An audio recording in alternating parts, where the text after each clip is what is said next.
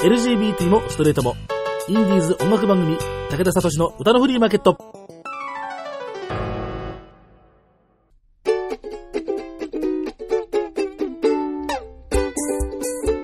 皆さん、こんにちは。ご機嫌いかがですか？草食系でも肉食系でもありません。共食い系男子、武田聡で武田聡です。えー恒例の自分の名前神。えー 全然、あの、前のレッスンが生きてなかったのかなという気もしますが、まあ別にこの方に教わったわけじゃありませんから。そうですね。というわけでですね、今日は珍しくですね、あのミュージシャンというよりはですね、演劇な方々に集まっていただきまして、ね、水崎案内人の、えーまずゲスト、えーワンの方、今日は歌い手として来てもらってるわけじゃないから、じゃあ、前の歌なしで、じゃあ、この方です。はい。今日のゲスト、椎名隆人と申します。よろしくお願いいたします。普段だったら歌手椎名隆人って言うんですけれどもね、今日は演劇人。演劇人の約グループ団体の一人として、はい。細胞一として頑張りますので。細胞なんか、そうそうずいぶん小さく刻んだね、これなんか。えー、で、そのじゃあ、あの、細胞の、えーフルフル。は、この方々です。どうぞ皆さん、こんにちは。トランスプロジェクトです。いや、いっぱいいる。あでしょ、元気でしょ？いや、番組史上、この人数は最高記録かもしれません。最高記録ですはい、ね。えー音声番組なのにいいんでしょうか？えーいろんなあのイベントがゴールデンウィークとか、まあ、いろいろありますのでですね、ご紹介していきながらというようなことで、よろしくお願いいたします。お願いします。武田聡の歌のフリーマーケットトランスプロジェクト GID 劇団は今日も元気に活動中。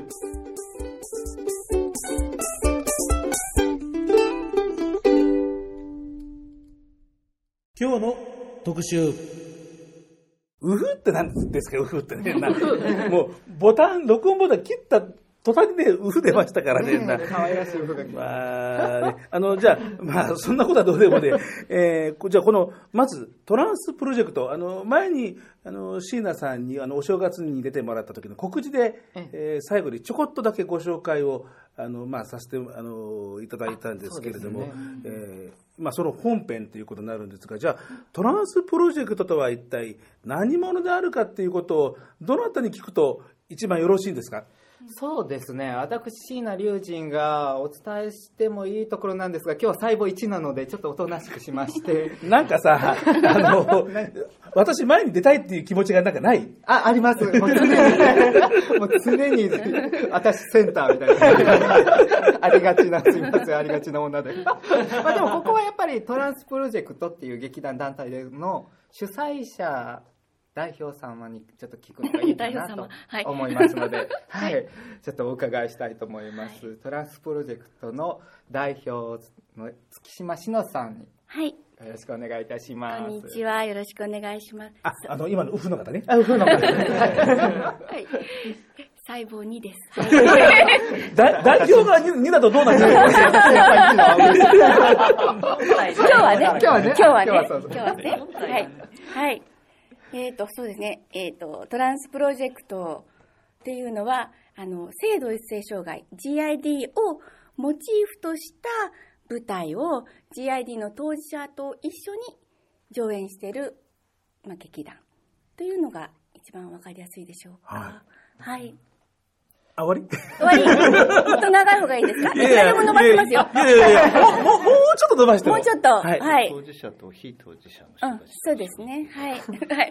そうかそうかそうか。今、当事者と非当事者を交えた劇団って、そうですねよくこういう劇団って当事者の人だけで集まってるとかっていうのは、あの、まあ、よくありそうな感じはしますけど、あ、そうか、ここは、あのいろいろいらっしゃる。そうなんですね。はいそ。れが面白いところ。うん、そうですね、そうですね。はい。まあ、あの、はい。代表が当事者ではないっていうので、なかなか珍しいみたいですね。はいはいはいはいはい。まあね、あの、GID っていうと、まあまあ、僕はまあ、それなりに、まあ、いろいろと見てるんで、まあ、わかるんですけど、この番組のリスナーの方に、まあ、番組のブログにも、えーまあ、ちっちゃな字で、まあ、注釈はまあ入れるんですけれど、えー GID っていうのは、まあ、要はどういうことよと,、えー、と性同一性障害ってだいぶそれでもこの言葉も聞かれるようにはなりましたけれども、まあ、僕が、えー生半可な知識で言うよりはこれちゃんと喋れる人に喋ってもらったからなんかいいやね。えー。はい。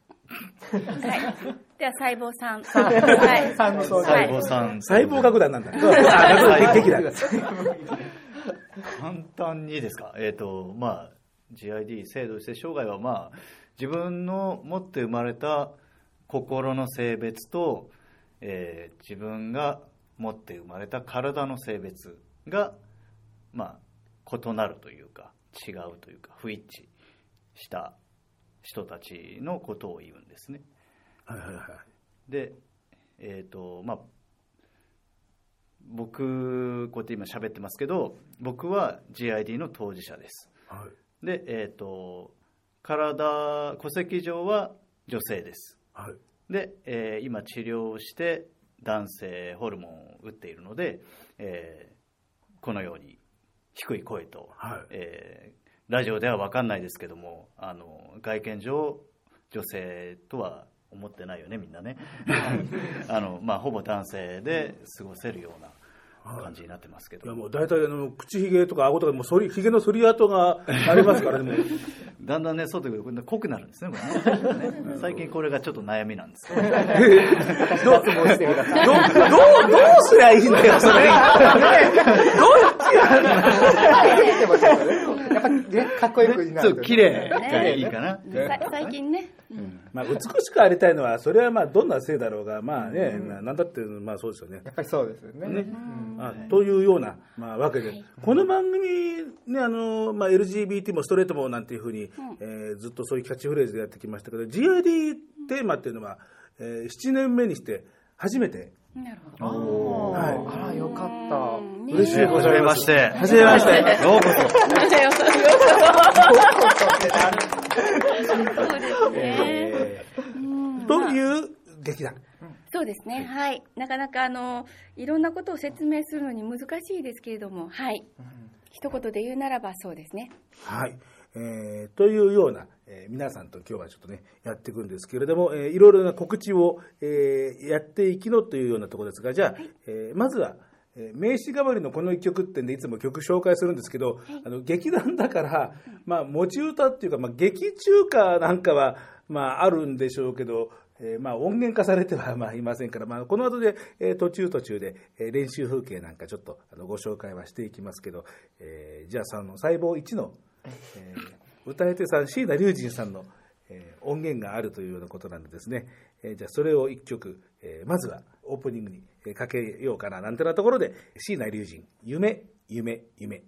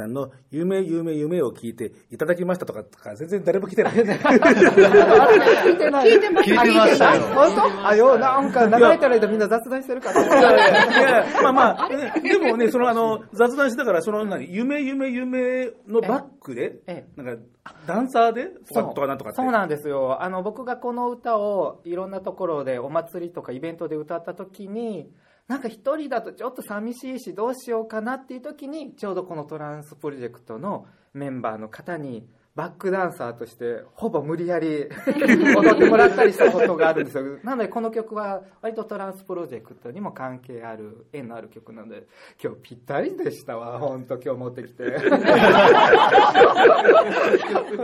どう言っていいのか。ねえーえーその、じゃあ無理やり踊らされた、ええっと、えー、サイバさん？はい、サイバーです。えーサイバユウさん。はい。無理やり。サイバーユーさん無理やりでしたか？あ無理やりなかった？あよかった。あ、無理やりじゃなかったって言ってますよかった、ちょっと心の中の使いが取れた。そう少し折りが折りました。ね、そう。何何年前ですかね、もうね。あれもう7、6年ぐらいかな？それぐらい前の5、6 5年付き合い長いね。そう、長くなるんですよ。そうですね。ね。ちなみにそのトランスプロジェクトは今年16年なんです。そう。あ、そ、そんなにやってるの、はいそう、そうなんです。そうなんですよ。そしてねう、ん。椎名先生と出会ったのがもう10 10年近く、9年から10、10いや10年以あ上。10 10年だ10年。あの、ちょうどこのトランスプロジェクトの2回2目回目のの公演の時に、出てくださったんはいですね。それからのお付き合いなんで、もう10年ですね。10年以上出します。はい。じゃあ16年っていうことは、じゃあとりあえず、えー代表の月島さんは、えー16歳ですとか17歳ですとかとはとりあえず、まあ、言えないと。はい。16歳以上です。0歳から代表はやらねえだろ、お前。さすがにそれはないだろ、女。えー、ね。まあ、まあいいんですけどね。えー、月島さん、なんか綺麗なお名前ですよね、はい。あこれ。りがとうございます。これ、ご本名？芸それの活動名？芸名？芸名です。まあ、はい。そうですよね。これで本名だったらできすぎですよね。はい。えーね月島さんもね、もうあの、割とあの、ぽわーっと見えてますけれども、舞台ではしっかりとした姿で、いや、まあ、それはね、やっぱり。立つ女優さんでいらっしゃって、ありがとうご私よく。舞台見に行くんですけれども、ありがとうございます。いえ。はい。えーでその、えートランスプロジェクト、えーゴールデンウィークに、えーいくつか、えーまあ、催し物があるというようなことで、じゃあ、これもじゃあ、インフォメーションしていただきましょうか。どなたに、はい。あ、じゃあ、えーなんだ、第1、第2、第3、第4の最後。第第四の第最後四の最後。いや、本体です。本体だったっけそうだったっけこれ、来たら言おうと思ったでしょ、今。狙ってたんですはい。はい。あ、あの、じゃあ、ちょっとあの、席がとすちょっとオン、オンマイク気味に。はい。じゃあ、あの本体のあ、じゃあ、まず、あの、おお名前をどうぞ。えっと、トランスプロジェクトの原田優斗と申します。よろしくお願いします。ろしくお願いします。で、インフォメーションを。はい。そう、こう振られると。えっと、えー、な、なんでしたっけ？ひょっとして分かってない。なんか微妙に分かってない。えっと、しまずとりあえず4月27日の、えっとレインボープライドという、えーまあ、あの LGBT 関係の、えでっかいイベントがね。ー、大きなイベントがございまして、代々木公園でありはい、ます。ね。そうなんです。でそこの、えー野外ステージに、えートランスプロジェクトとして、えー前回、えー、一昨年。2012年。2012年に、えー、とやりました。あの劇団初のミュージカル作品の「The World is Yours」という作品があるんですけどその中から、え1曲あのダンスと歌と、まあ、ミュージカルなので1曲やらさせていただくということではい。そんな感じ そんな感じだと思いました。えー何か補足されるようなことがありましたら、はい。ぜひどうぞ。はい。あの、もう一つイベントが、あの、はい。このレインボーウィークの中で参加しておりまして、4月29日に13時から、えー椎名龍神の、あの、まあ、感じてみよう、椎名マジックということで、ボーカルレッスンをさせていただきます。はい。そうもう椎名先生にはあの椎名先生なのね、もう椎名先生なんですよ。そうなんですよ。まあ普段はあのたっちゃんと呼んでるんですけど、はい。はい。椎名先生にはみんな本当に、本当にね、マジックなんですよね。あ、はい。でも前回はいはいはい。体験されてよくお若いですよね。僕じゃなくてあの藤井山根君を生徒役に、僕が担当したのは、その時ね、二人講師で、はい。一人ずつ担当したんですけど、上手い人がレッスンしたらもっと上手くなるんじゃないかっていうパートを、ね、担当してもらったんですけど、い。やもう本当に表現力が全然なんかねあの違って本人も、ね、びっくりみたいな感じでしたね。ね、彼が持っているものをこうちょっと僕がピッピッピッと引っ張って、ね、あげただけなんですけども本当に良かったですねそうすると4月29日にはそんなようなことをやると。そうです。はい。神楽坂のから徒歩の赤城障害学習館っていうところでやりますあ一時そうかそうか。まあ、これはさすがに代々木公園の野外ステージでやるんですね。さすがにさすがにね。はいちょっとみんな緊張して声出なくなるちょっとね、なレッスン受けるにはちょっとステージ大きすぎるね。えっと、4月27日日曜日、えっ、と、これ、え東京レインボーウィークっていうか一連の、えーイベントということになるのね、これ。はい。そうですね。えーゴールデンウィークの4月26日スタートの、えー5月6日、えーと連振り替え休日、もう何の日の振り替え休日かもう分かんない状態の中に、えーなってますが、まあ、とにかく振り替え休日のえー6日までに、まあ、いろんな場所で、まあ、今もね、あの2つ場所が出てたくらいですから、えーいろんな場所でいろんなえー催しがある中のえー2つというようなわけで、えーじゃあ、その4月27日は、この、えー劇のどどれくらいの時間で？全部で10分間ぐらいですね。というところも本当にもうダイジェストのえ、1曲だけです。オープニングです。おおそこから物語が展開していくよっていう前のその大事なセンセーショナルな オープニング。まあをうん。ね。なんかなんか で、まあ、続きはウェブでってわけにはいかないから、はい。えーまあ、続きは10月に。10月はい。ねじゃあ じゃあまあその話はじゃあ、えーまたはい。曲の後にちょっとあのいろいろと伺うことにしてじゃあ、はい。えーまたちょっと一曲かけましょうかね。えーまあ、そんなわけで今回選曲にえー困って椎名先生に丸投げ、はい。もういくらでも。えーマリ古墳はい。あのマリコ。マリまコフンさんと読みたくなるんですがマリコフンさん。はい。えーあの私椎名龍神の一緒にライブやイベントをしてるとても仲のいい素敵な歌声を持つ女の子なんですがあの全部椎名さんにしようかなと思ったんですが、はい。この間のの歌レッスンの回でも椎名さんの曲流したし、はい。まあ、椎名さんばっかりでもどうかなと思ったんで椎名さんがおすすめする曲好きな方ということで今回持ってきました椎名さんが選ぶんだから、まあ、よくよくのなんかすごい人。そうなんですよ。普段はあの古墳女として古墳のトークイベントとかもやってるんですが。こ古そう古墳女歴女とかいやこ古墳ってあの、おお墓の古墳。そうです。キトラ古墳とか。もう歴史じゃなくて古墳が好きなんです。古墳の形とか全国。古墳の形。そうそう。ああ、まあ、よくほらあのあのお城が好きとかあるけどね。そうですね。ありますよね。どこどこの城。あれの古墳バージョン 古墳萌え。そう古墳萌えなんですよ。あの前方後円墳とか。そうそう前方後円墳でよく言うんですよ。前方後円墳は可愛い古墳とか、へー そういういろいろやっぱ印象があるらしくて。おあるわけねそうそうツンデレ古墳とか男らしいみたいなのが ちょっと興味持った。あ待ちました？持った。あぜひあの僕はその情報というか知識が全くないのでぜひマリコフさんのブログで いろいろね見ていただけたらと思うんですが。まあ、場合によったら出てもらって、うん。曲はいいからあの古墳の話だけで。出 てそれもいいですね。じゃあ今度ぜひご本人に、ね、聞いてみます。曲はいいからって、今 CD もらってて曲曲聴いてもいないのにねな。ね本当。ねすいませんマリコマリコフンさん、えーじゃあですね、はい。えー一曲聴いていただきましょう、えーマリコフンキトラ永遠に。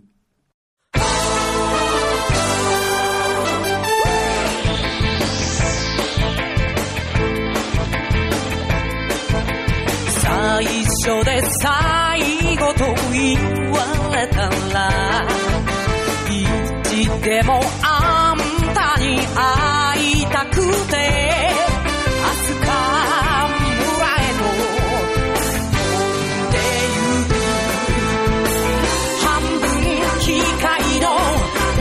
分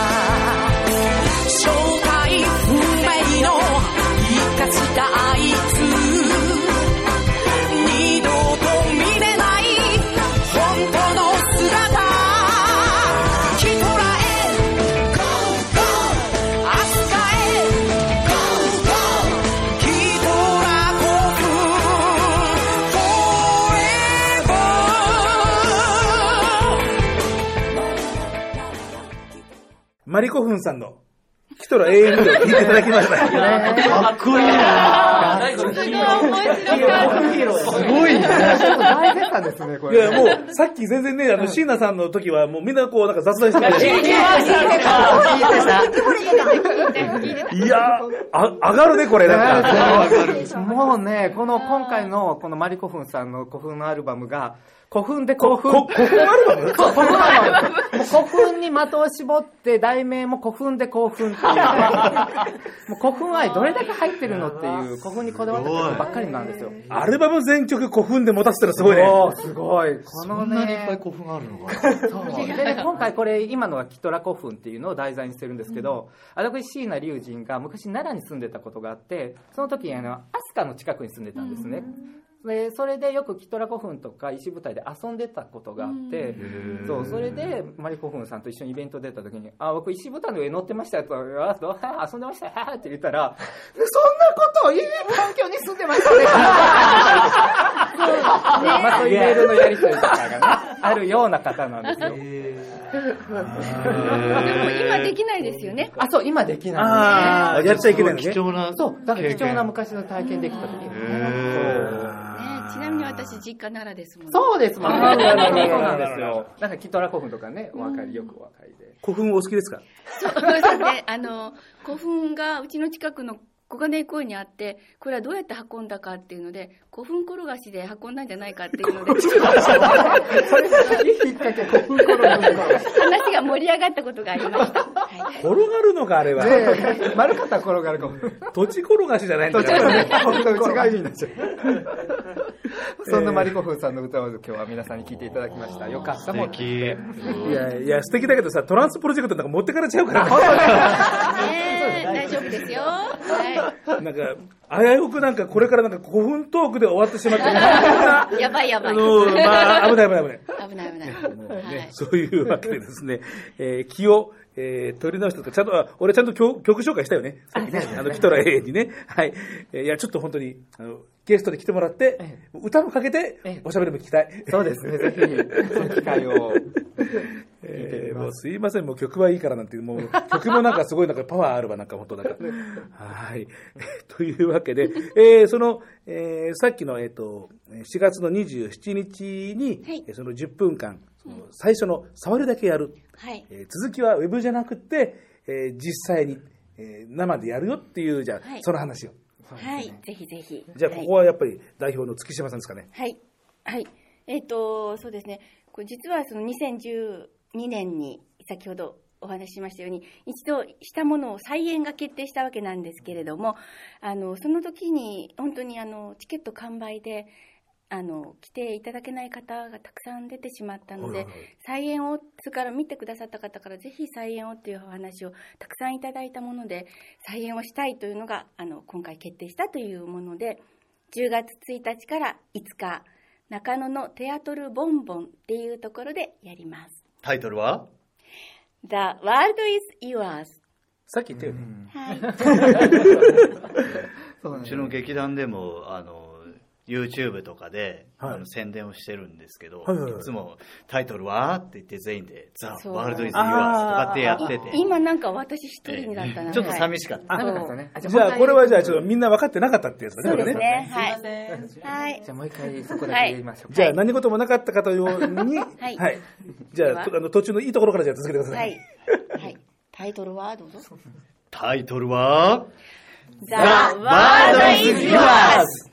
えー決まっという決まった。世界は君のものだですね。ねえーこれ本当に人気がありましたもんね。はい、もう、あの、ね、この時は、あの、観客として、まあ、あの、歌のレッスンはしてくださってたんですが、観客としても見に来てくださって、ねもう本当にねあの観客としてみいつも知ってるみんななんだけども本当に作品として見た時にあのもちろん自分と重なるところもあるしまたそうやって不便な性別とかに惑わされながら生きてるっていうのを知らない方もいらっしゃったりするし、そういう方が見た時も分かるあこういうなんか嫌な思いをするんだっていうのがスーって入ってくる、ん。そういう舞台だったんですね。はい。だからまあ分かる側の僕としてはあのとてももうミュージカルで歌ももちろん良かったんですけれども作品自体に感動して皆さんに伝えたいなって思えるそんな作品でした、とうございねます、またみんなの頑張ってる姿も知ってるからそれも二重でうおーって見ながら泣いてました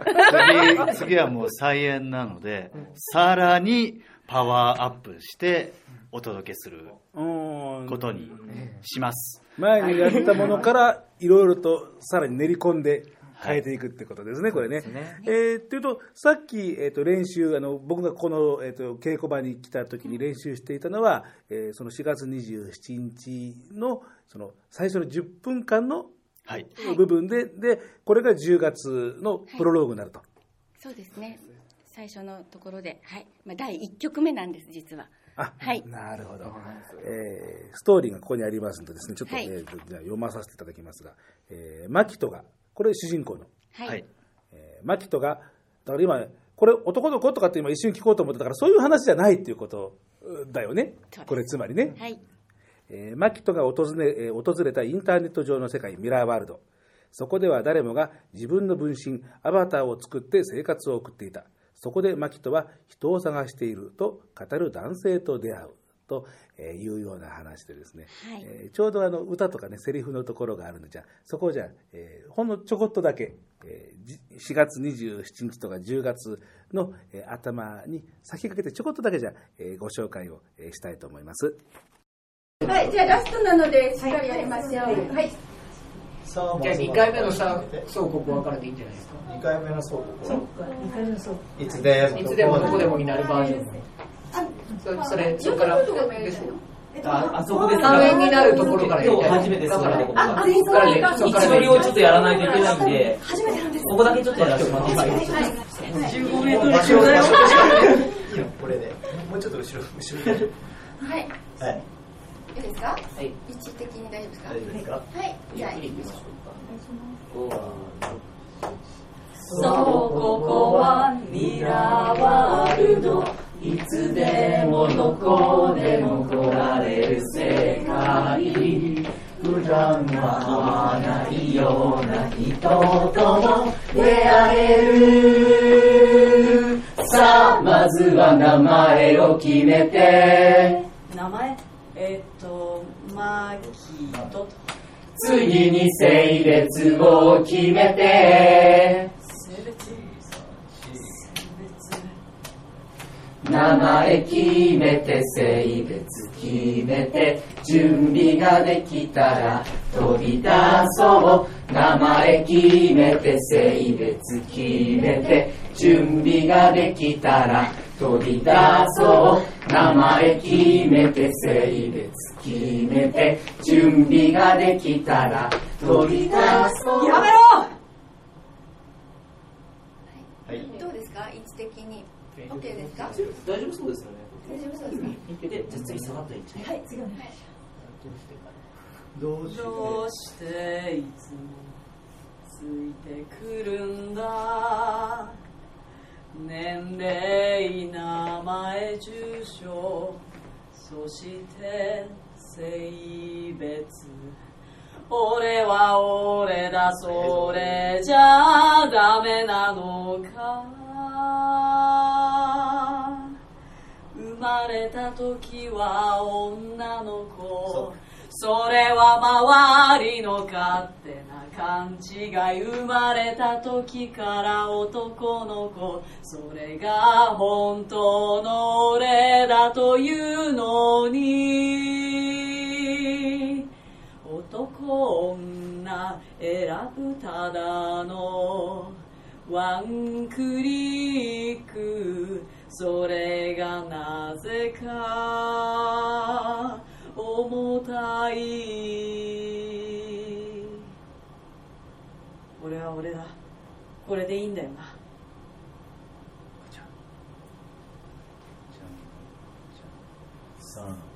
はい。そう、ここはミラーワールド。いつでもどこでも来られる世界。見た目も何もかも別人になれる場所。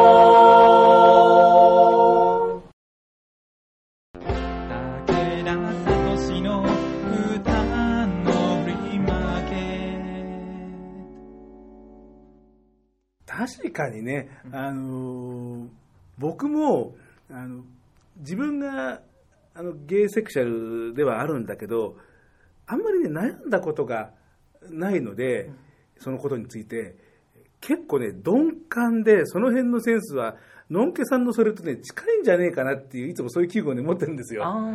だからあのその男ですか女ですかっていう質問で、そこで迷うっていうところをねさっきのセリフ聞いてあそうだよな。あ俺やべえとかっていうふうにね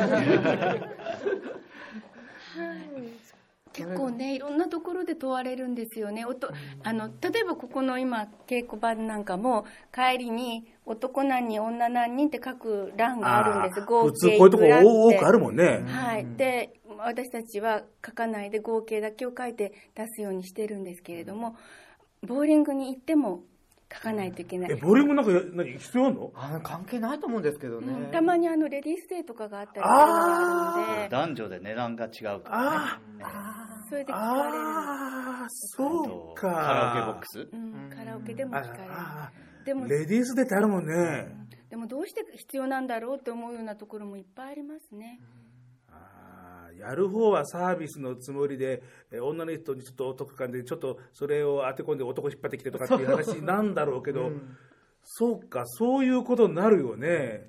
ねそこが困っちゃう。あー。思いがけないところでね引っかかりがあるんだなっていうのは。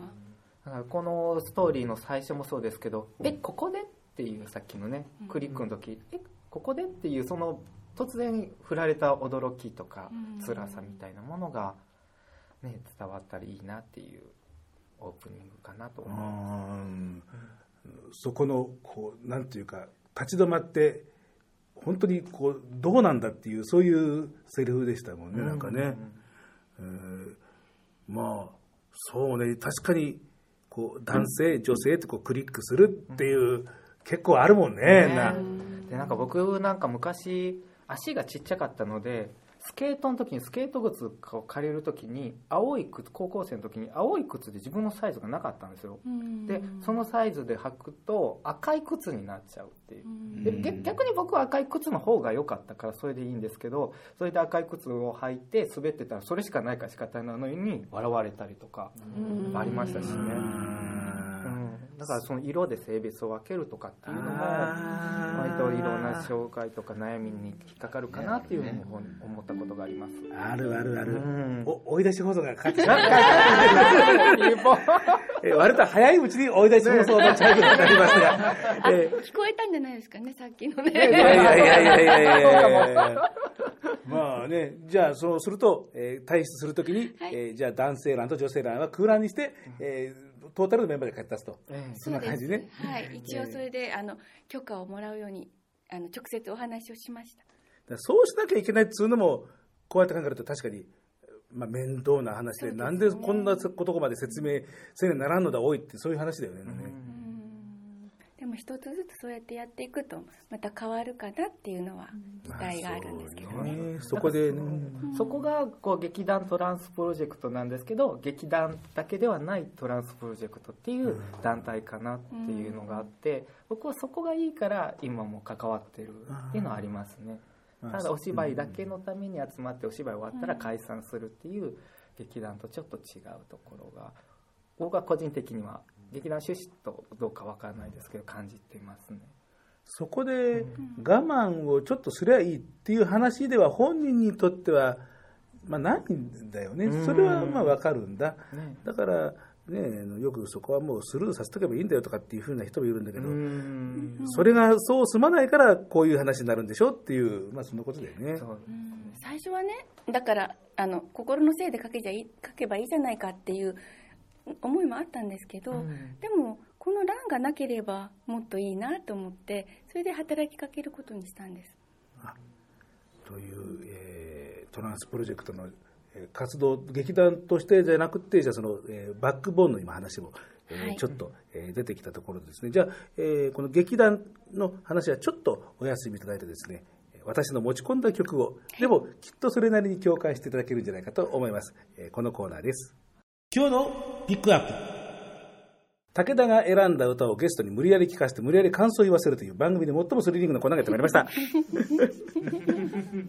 えーっていう風にならないように一生懸命選曲をしていますというわけでですね、えー今日ご紹介を、えーする、えーグループなんですけれども、えー NSM イコール、えーこれ、えー正式名称というか、えーまあ、せ NSM イコールというのが正式名称なんでしょうけど、えーどういう意味かっていうと、えー名古屋セクシャルマイノリティ。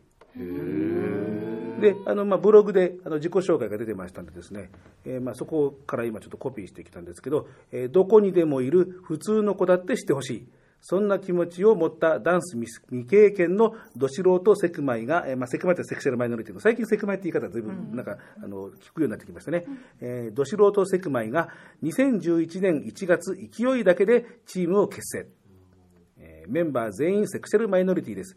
えーメンバーはフェム、ボイ、トランスとセクシャリティは問わず、学生から社会人までみんなでワイワイ活動中というですね、そういう名古屋の、えーグループ。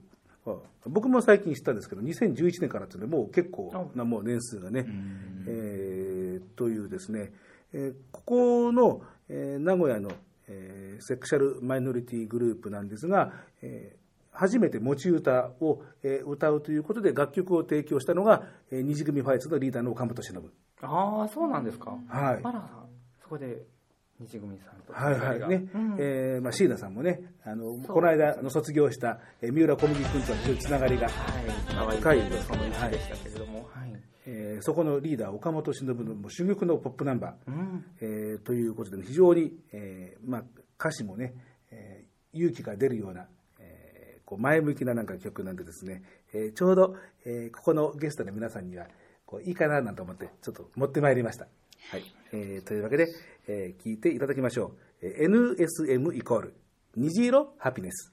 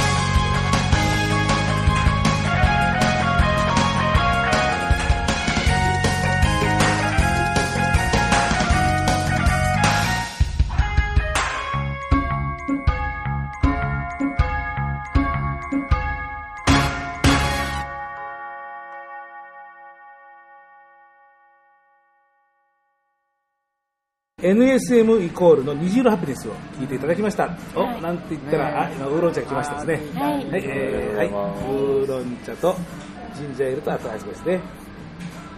あいいですよ。はい。ありがとうございます。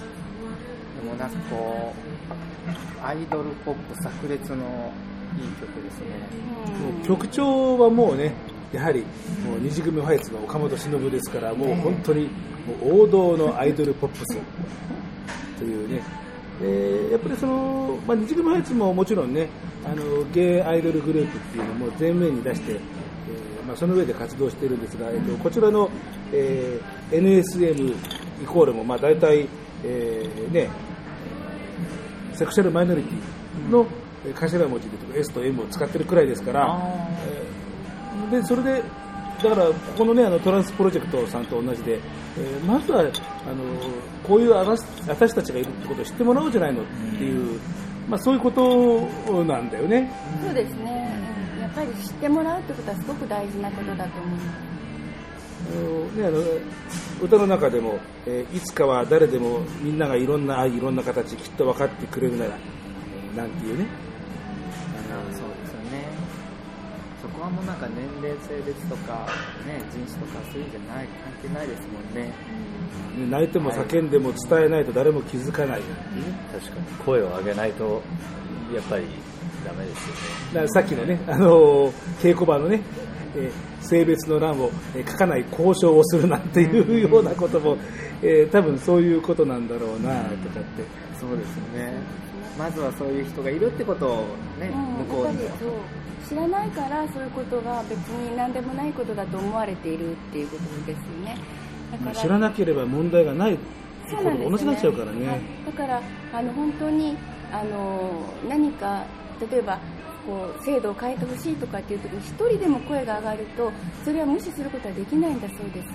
だけあどー。ゼロだと動くことはできないんですって。だからあの声を上げていくことにしたんです。なるほどね。たとえ1であってもものす,、はいものすごく意味がある1になはいるってこと1ね。は無視はできないそうです政治的に、はいあ、なるほどね。それはあの世田谷区の区議会議員になった上川彩さんに聞いさんね。はい。たんですよ、あーなのでとにかく声を上げてくださいっていうことです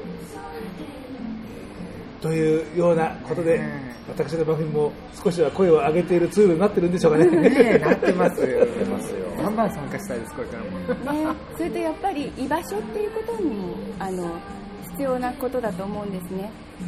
居場所がないっていうかその理解してとかこう共感できる場みたいなものとしても結構トランスプロジェクトは必要な場だなっていうことは思います。ねまあ、GID の中でもやっぱりまだ僕みたいに治療してる人はまだあれなんですけど治療しなくてあのうん。まだね悩んでるっていう人もいっぱいいるし普段はあの別のね自分の望むせいで生きられない生活を送ってる人もトランスプロジェクトに来てで、まあ、レッスンとかダンスとか歌とか歌ったりすることでそこがなんか自分が自分らしくいられる場所？っていうそういうなんか空間というかそういう場所にもトランスってなってると思うんですね、うん、だからそれは僕はもうトランスに入ってからなんかその中ですごくこう自分がホッとする場所が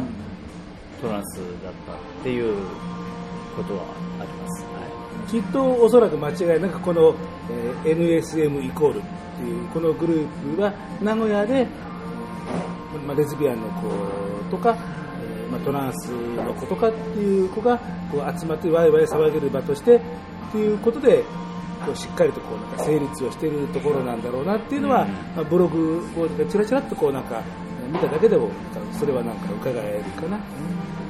ひょっとするとなんかこれがなんか縁で何か一緒になんていうようなことがあったらい、いいですね。なんか面白いですよね。うんすごい嬉しいですね。名古屋はねあの NLGR なんかがありますからね。あそうですね。ねあの6月にありますからね。イベントをね毎年大きいイベント名古屋野外ですよねあれ。野外ですね、あの池田公園でやってるあのいつも6月にやっていて、えーもう二次組ハイツもずっとまあ出演はあのもう、ね、出演しているイベントなんですけれど、あのであの今度のそのレインボーウィークの東京のと同じようにあの名古屋は NLGR っていうあれなんでね。ひょっとするとひょっとするなんかつながりができて。名古屋に行ってやっちゃう？ちょっといいんじゃないですかね、なんか。はい、えーというわけで、えーひょっとしたらまた面白いことが起こる、そのきっかけになったら 嬉しいなというわけで、今日のピックアップは、えー名古屋の、えーセクシャルマイノリティアイドルえーパフォーマンス集団 NSM イコールをご紹介しました。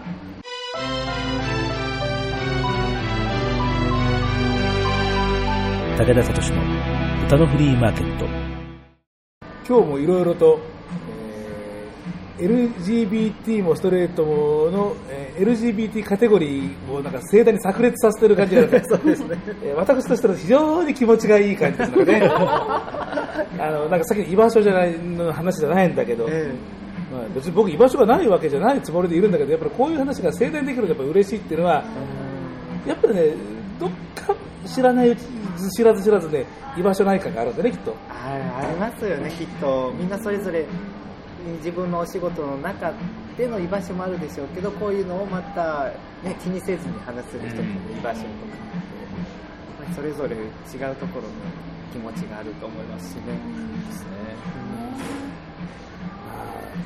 いろいろね、ほら聞いた話だとさ、あの結局の服をあの着てるところで済む話だったらまだなんとかなるんだけど、のいろいろほら日雇いで働いたりとかなんとかでほら服を脱がなきゃもうどうしてもいけないようなほら場面の時に本当に困るっていう話はいろんなところでだから職に就くのにもいろんなこう制約があって職に就けなかったりとかなんていうね、えー特にほら今は普通に職に就くだけでも大変だし、あの職に就いてもワーキングプアなんて言葉があるくらいであの下手すら生活保護の方が高いじゃないかっていうねなあの話になっちゃうしね、えーもっと給料上げろって話なんだけどさ、えーだからそういうような中でさらにそういうね、えー服は脱げないぞとかってそれから現場仕事とかさ、っていう話は聞いたことありますよ。ね、そういうとこってやっぱりあります山ほどあるんじゃないですか、あるある。そういう話はそれでね。本当は選びたい仕事を選べないとか。選べない。そうですね、戸籍を出さないといけないから正社員にはなれないとか、ああそっか。はい、だから収入が少ないくなるとか、だから自分から望んで、本当だったら正社員になりたい、安定した生活をしたいけれども、それができないから、むしろそれを正社員になりませんかって言われても蹴って、あいいです、アルバイトでっていうふうに自分でしなければいけない場合もあるっていうのはよく聞きますね。ね。本当はそうしたいのにそうですね。そこでもまたもう一つ嘘つかなきゃうんっていういうことそうですね、あの戸籍は出せないっていうかね、戸籍にはやっぱり性別に記載があります男と女っていうのしかね、ないまあ、国によってはねあのあのパスポートなんかであのどっちでもないっていうのがあるっていうね話は聞いたことあるけどまだまだ日本そこまであの行ってないからだからそうすると男ってもんと女ってもんと2つしかないどっちとかってそういう話になっちゃうんだよねあんなえ。ーまあそういうのって多分日常いろいろと多分あると思うんですけれどもさっきもご紹介したあのトランスプロジェクトの「ザ・ワールド・イズ・ユアーズの」そのオープニングのところも、まあ、そこから始まってるわけですよね。あのえっとインターネットの世界だから本当にあの姿も何も見えないんだけれどもそこでも男か女かをクリックしないと入れない。っていうところから始まるんですけれども、ね実際ねそうですからね。あの、どっかのブログとかでもね。最初の設定で自分が男性か女性かでこう、最初の設定で着る服が違うみたいな。そうだ、え2つしか丸ないもんね。ないですからね。でそれを決めないとログインできないっていうか登録できない。そうだ会員情報の中に必須は項目のやつですもんね。ちゃんとあのアステリスクあの赤いのがつついてるもんね、うん。ここは入れなきゃいけないとかそうですね。はいまあ、まだねほらペーパーのさ時代だったらさあのほら男性とか女性とかさ男性ポチ女性じゃあ俺このポチに丸するとかさ、ってこともできたけどさ、ネットだとその俺真ん中に丸するとかでいかねえもんねあれ。できないですね。でねこう会話をして進めていくわけにもいかないので 拒否されたら機械は拒否したらもうそこから先いけないですからね。そういうふうにプログラムされてないからね。ねだから要はそういうふうにプログラムしてよっていうね人間の方にね、まあ、そういう話なんですけどね、だから結局アイデンティティの問題なんですよね GID の問題って。だからその GID の人たちの問題だけではなくてそれは本当にあのそうじゃない人にとっても自分のアイデンティティをどうするかっていうかその自分は自分として認めていいのかっていうふうなところが通じるところがあると思うので普遍的なテーマだと思うんです。あの子供なんかね、あの例えば男の子に向かってなんとかさんとかって言うと俺は男だとかなんていうふうにこう、まあ、怒ったりなんかするじゃない、君だからうん、ねそうそう、俺は君なんだとかってね、なんていうふうに、まあ、あの言ったりするんだけど、そうやって考えると、すごくそのあの性別のアイデンティティっていうのは、重重大なことなんだろうなって、だからそれが違う風な形で認知されると、まあ、やっぱりあの嫌なんだろうなっていうのはなんか想像に難くないです。だからあの逆に今なんかはあの割とあのさんであのもう呼ぶようにもうしちゃえっていうね、あのそこでこうもうねあの君とか3とかって俺は違うとかっていう風にならないようにとかってやっぱりさっきの0か1かって話とまあ重なるんでしょうけど少しずつ動いているものは動いているのかな、それはそうだと思います、はいそんな気がしますね。えーじゃあですね、えーここでまた、えーマリコフンさんの、来ました、大人気マリコフさん。体悔しくなってきた、次紹介するとの。唐突にね、なんかね、えーいや、なんか今までの話は全部こうブルートーサルでブワーとかで書いてます。えーで、えー遥かなる石舞台。そうなんです。石舞台来ました。私が乗って遊んでた。さっきの話で、はい。えーまたちょっと、えーこれを、えーかけて、えー撃破されたいと思います。マリコフン、遥かなる石舞台。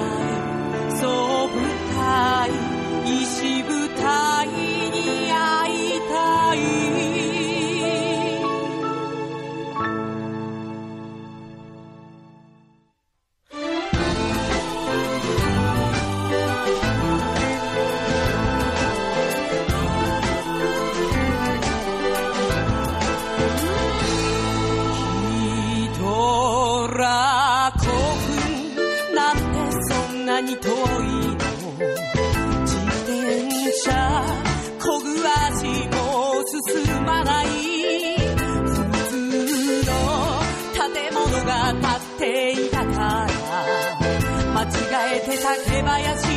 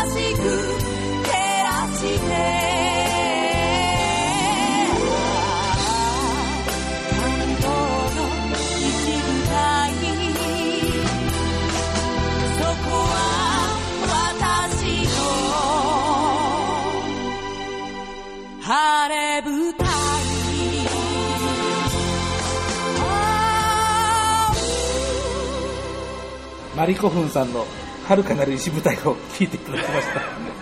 また笑いが起こりましたね。濃いね。濃い。濃いなでしょ。さすが私のお友達っていう。この声でこの歌詞歌われた日にあなたみたいなね。はい。ありがとうございます。えーというわけで、お返し向きてですね、えーだんだん、えーここも追い出されるようなのが いらしてきましたねラストオーダーでお会計もしましたよねあの居場所の話したけど、だんだん私たちいろんな私のたちの居場所がだんだんなくなってきました。えーですね、えー先ほど、えー月島さんもですね、えー終バスがないと言ってですね、お帰りになりました。ねえーもう徐々にこうね、もう夜も更けてまいりましたみたいな感じですね。ねえ本当です。えーまあ、だけどね、なんつうの、あのさっきのあの話なんかで僕が思い出したのは、あの僕もほら、ほら性別と色の話ね、子供の頃にね、僕ね、あの絵の具のセットってほら小学校で買うでしょ、ええ。ー僕、まあ、50だからもう40、まあ、5年くらい前の話なんで、そのケースの色があの3色から選べる、水色とピンクと黄色だったの。で僕はねほらあの親から何色にすんのっていうふうに聞かれてもうね即答でためらうことなく黄色。でみんな買うじゃんクラスの子が。で蓋開けてみると黄色なのは僕だけで、男の子はみんな水色。女の子はみんなピンクっていうね、黄色僕だけ？みたいな感じ、なんで、なんでだろう？みんなもうその良かったのかな？ね色の感覚、それこそこう、刷り込みのようにそれ選んじゃったのかな。そうそうそういうことだと思う、うん。だから自分の性別はこれだからこの色っていう。のかもしれない。だから男の子だからピンクは選ばない俺は男だ水色とかね、私女の子だからピンクとかってことなんだと思うんで今思うとじゃあ黄色っていうのは最初からもう頭にもなかったのかもね。そうえ、好きな色で選べばいいのにね。ね武田さんみたいな。いやだからねだから思えばだから僕もその時からすでにねそのあの6歳の時からすでにあの男は男らしくとかっていうようなことをもう無意識のうちにこうなんかね避けてる多分だったんじゃねえかなとかって。僕の場合は。なるほど。男だから青を選ぶっていうのがなんか。でもでもピンクは女だしなとかって言ってで黄色もう本当にもう即答で黄色って言ってで自分はその動画ずっと好きで使ってはいたんだけどでも誰も黄色を持ってる子がいなくって、それも珍しい。ってねもしかしたらなんか男の子で僕ピンクがいいって言ったらお母さんとかにあんた男の子なのにピンクなの？みたいな。こっちの色にしなさいみたいな感じでこう強制的にこう色を分けられてしまった子供もいるかもしれないですよね。まあそれなんか結構ありそうだけどねうんなあんた男なのにおかしいからとかねねえ、ある、ね。私なんかもう今日ピンクのキャリーケース持ってますけどね、今だから堂々とできるけど、確かに子供の頃に言われたら、はなんかもう言われたら仕方ないってなっちゃうかもしれないですね。だからここにいるメンバーは多分あの大なり小なり似たようなありますね。ああるでしょ？えーまあ、僕が小学校の時は、小学校のランドセルは、今いろんな色ありますけど、だいぶ出ましたけどねもう黒と赤、それしかないんですよね。だから男の子は黒で、女の子は赤でって。やっぱ、親は女の子だと思ってるから、女の子のカバン、ランドセルを、まあ、持たせられて、はいで、それ6年間ずっと使わなくちゃいけないじゃないですか。まあランドセルだからね なんでもう、6年生、5、6年生の高学年ぐらいになったらもうそれがどうしても嫌で、あの自分であのカッターで、その 赤いランドセルをに傷つけてボロボロにすれば、あ、もうこれ使えないや、みたいな。あもう必死だね、これはもうなんか。必死ですよ。で、こう潰したりして、ボロボロにさせて、もうこうなっちゃったからもう、もういいよねっていう風にやり、やってましたね。やっぱりそういうことをね、しなきゃいけなくなっちゃうから、な本人の気持ちとしてはさっきのあの男の子がピンクは嫌だよっていうのがそそれなわけだよねだからそうですね。どっちしか、どっちに、どっち、もう二つしかないから。黒がいいって言ったらダメだし。だいぶそれでもあれなのかな女の子が黒を選ぶとか青を選ぶっていうことについてはまだ今の方が寛容になった？もう今すごいカラフルですよね、カね、そう、バン。本当びっくりしたいろんな曲。なんか茶色みたいなのもあるし、グリーンみたいなのもあるし。なんかまあ、大まかにはやっぱりまだ、まだちょっと残ってるけど、違うものを選ぶ少し余裕というか隙間がね、で、他のものを選んでもまあいいか、それが好きならっていう寛容性は少しは出てきたかもしれないけど、男の方が厳しい？そう、絶対ある。それはあると思います。うん。なんか、女の子が僕の、なんか、ズボン、ズボンとスカートの話の時に、はいはい女の子がズボン履いたら OK だったんですよ。うんで、僕がスカート履いたら、いじめられたっていう。あーえ、なんで？ってそっちとそっちしかなかったら逆がダメだったら女の子もズボン履いちゃダメでしょって一人で怒ってたことがある小学校の頃。いろいろあるよねだからでもだからその分だからあのーあれだよね。えっ、とサイバーさんでしたね。はいえっとサイバーです。サイバーさんの場合っていうのは逆にだから僕らすまだいいよねっていうようなところが多分逆にあのそうじゃねえんだよっていう多分話になるんだろうなって。そうですよね。かもしれないですね。うん、気がするのよなんか。まあ女の子だったら黒もいいけど黒にするみたいなね。っていう風にだからまだ楽でしょとかって多分ねそうじゃない、さっきのあのランドセルを買ったら切り刻むとかって聞くとね。ねえ、うん、やっぱりそこはそういうものじゃないですよね、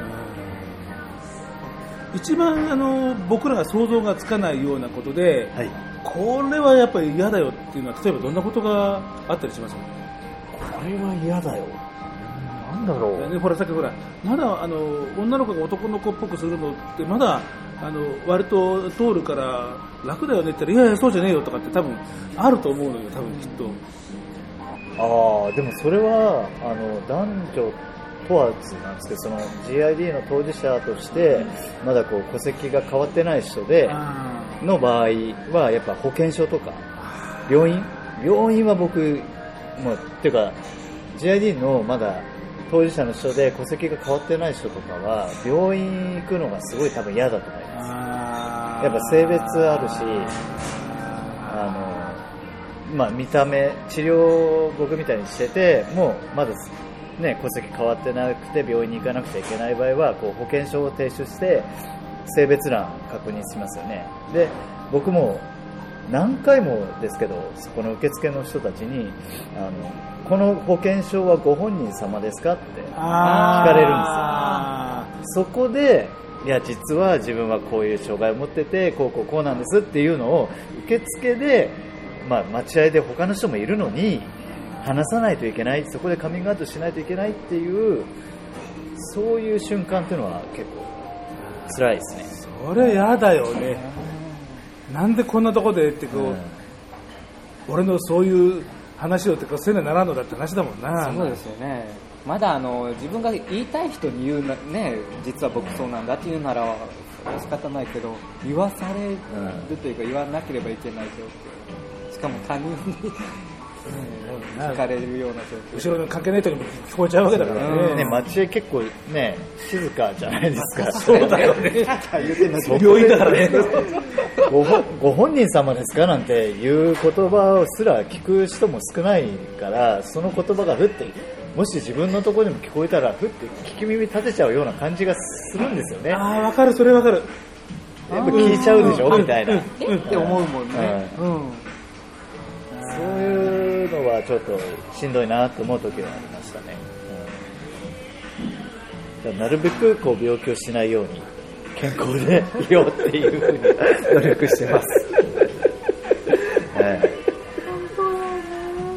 そういうのももしかしたら病院の先生とかの方からそういうのがもう分かる人分かってうちはやってるみたいなところをアピールしてくれる病院が出てくれればありがたいですね。ってことよね。特に内科とかね、うん。そういう。ああそうだよね。内科なんかはね、うん。まさにそうだね。な確かにねほらあのパスポート偽造っていうような問題は確かにあの実際にあっていろいろとあの戸籍の不正取得なんていうことをやって、あのそのあるってそれはそれで問題なんですよ犯罪に使われて、でもほらあのそうじゃない人にいちいちそれを聞かれてそれを一から毎回言わないといけない、するのは、もっとそこがなんかスマートにいってこうこう見て入って分かるようなやっぱり書式の開発はやっぱしてくんないとたまらないね確かにね。ねえ毎回じゃな書式をなんとかしてくれればだって済む話だもんねこれって、そうで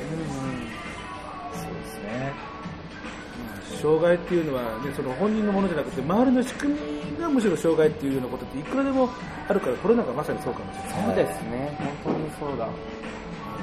えーだいぶ、まあ、そんなおしゃべりも、まあ、してきましたが、まあ、そろそろお店も、えー追い出される時間に近づいてまいりましたですね、えー最後の曲を。えーじゃあ、最後、マリコホンさんだと、あの、なんでございますからですね、あの、椎名さんの、あよかったそうですね。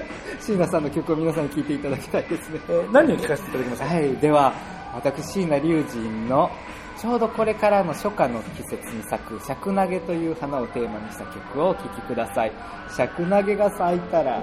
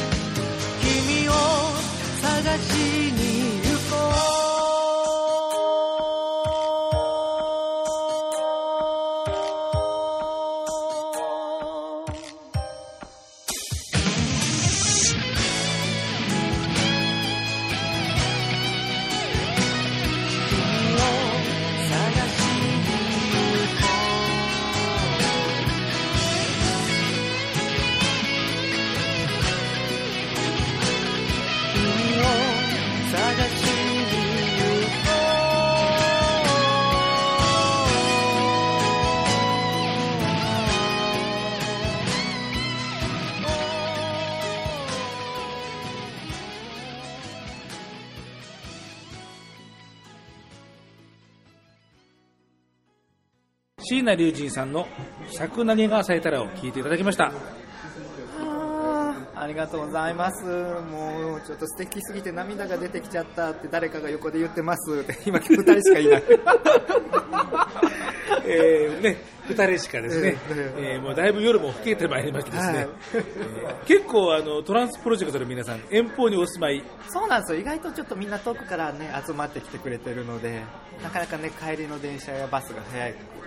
もうギリギリまでちょっとねあのお引き止めしてあのやらせていただきましたがね、あのーまた10月のねその本公演のまた前にでちょっとぜひともまたねあありがとうございます。ぜひぜひ、みんな喜ぶと思います。あのちょっとねあの今日のもねあのちょっとね消化不良的なところをねそうですね。あまだりましたからねだから。ちょっと何回かちょっと喋りたいよねそうですね。もっとはやっぱり深いところへ。で、僕らもなんかやっぱり、あのー LGBT ってまとめて言ってても、その個々で嫌な思いしたり、いろんなとこがちょっとずつね、やっぱり体験が、ねうん、そういう話も聞いてみたいですしね。だからほらあのさっきもちょっと話したけど僕自身もえそんなことでっていうふうに思っちゃうことって多分ねきっとねあると思うんですよね。そうですね。だからやっぱ話さないと分かんない、うん。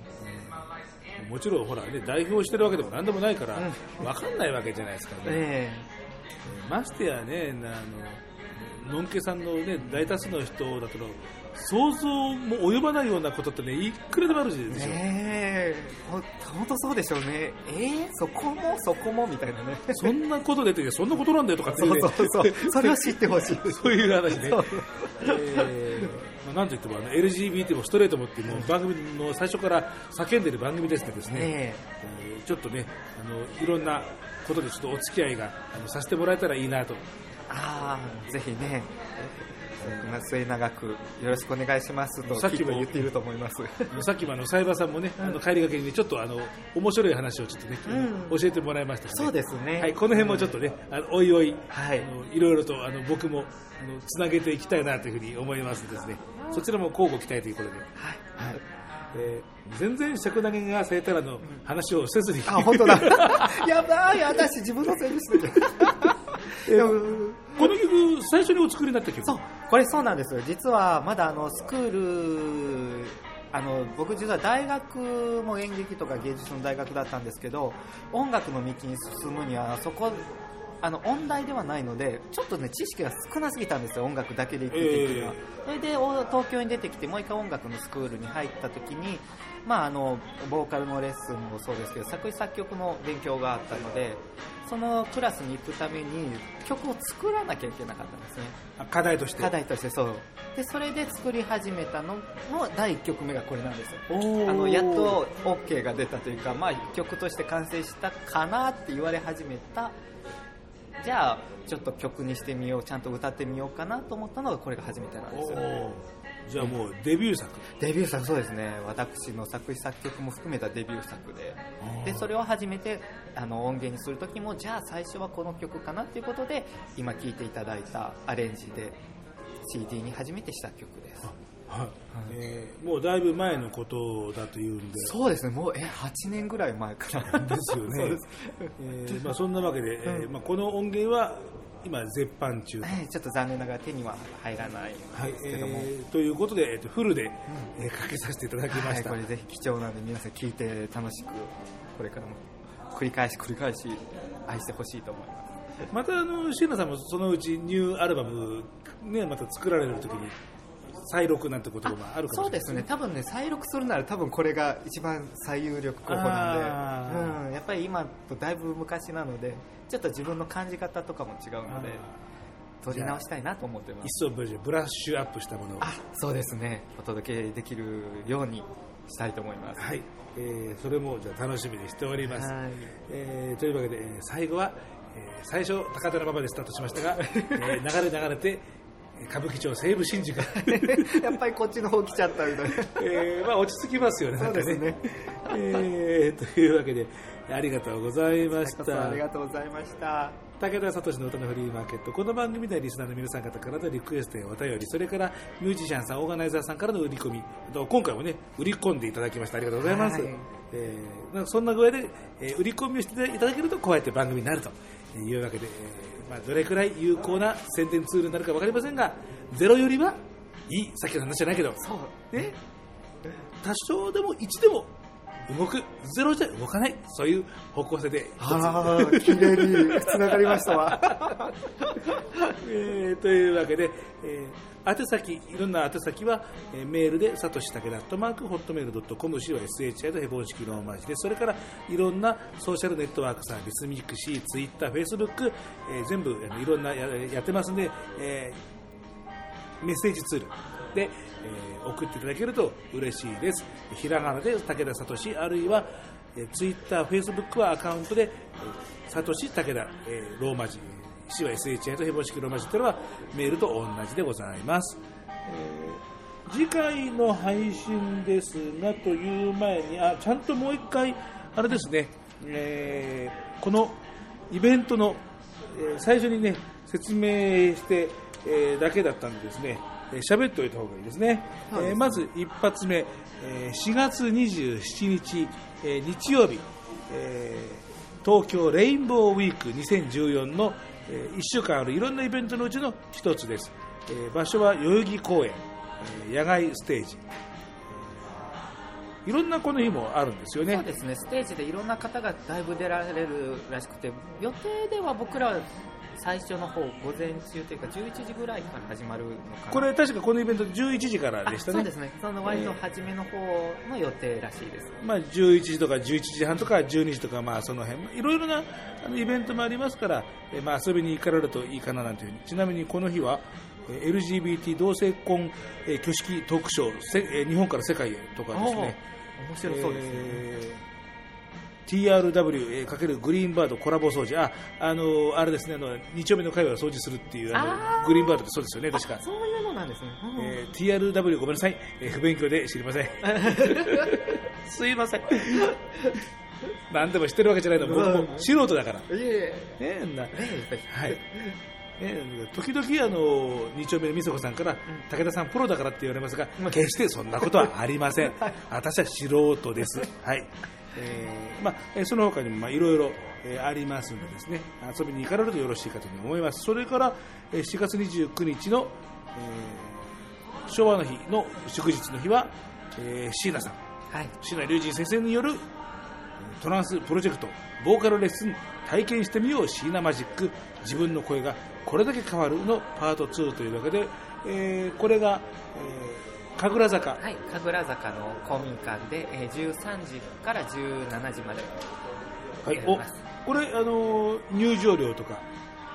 入場料とかがちょっとあの施設の使用費もがかかるのでちょっとそれだけお支払いをお願いしたいと思いますので、えっと、詳しい金額はトランスプロジェクトのブログに出てるはずですのですいません、教える側でちょっと入場料を確認してなかった。申し訳ありません、えーじゃあこれもじゃああの、はい、でもあの番組ブログの方にもじゃあ、はい、あの一番一番あの単価の低いお札を1枚持ってきていただければ足りるぐらいの金額になってますので、はい。はい。えーじゃあぜひそちらの方もというわけで、はい。えー神楽坂の、えー赤赤塚でしたっけ？えー、神楽坂の赤城。赤城？あ赤城でしたね。赤城だったと思います。どうしようやばい。これみんな聞くのに。いやいやあの さっきさっきは告知もあった。あそうですね。全然告知になってないじゃん。本当だすいません。えーまあ、まあ番組ブログ見て。そうですね。すいません皆さん先生こんなんで。でトランスプロジェクトの10月の公演は、えーまあ、中野ですが、まあ、じゃあこれはじゃあ、まあ、さっきも話はありましたが改めて近くなったら出ていただいて、がっつりやろうという、はい、再度、ちょっと今回はね、このレインボーウィークの中のイベントですけど、やはり本公演になると、本公演の中でどういうことが言いたいかっていうのをもっとまたたくさん時間みんな喋りたいことが出てくると思いますなりますねぜひお邪魔させてください。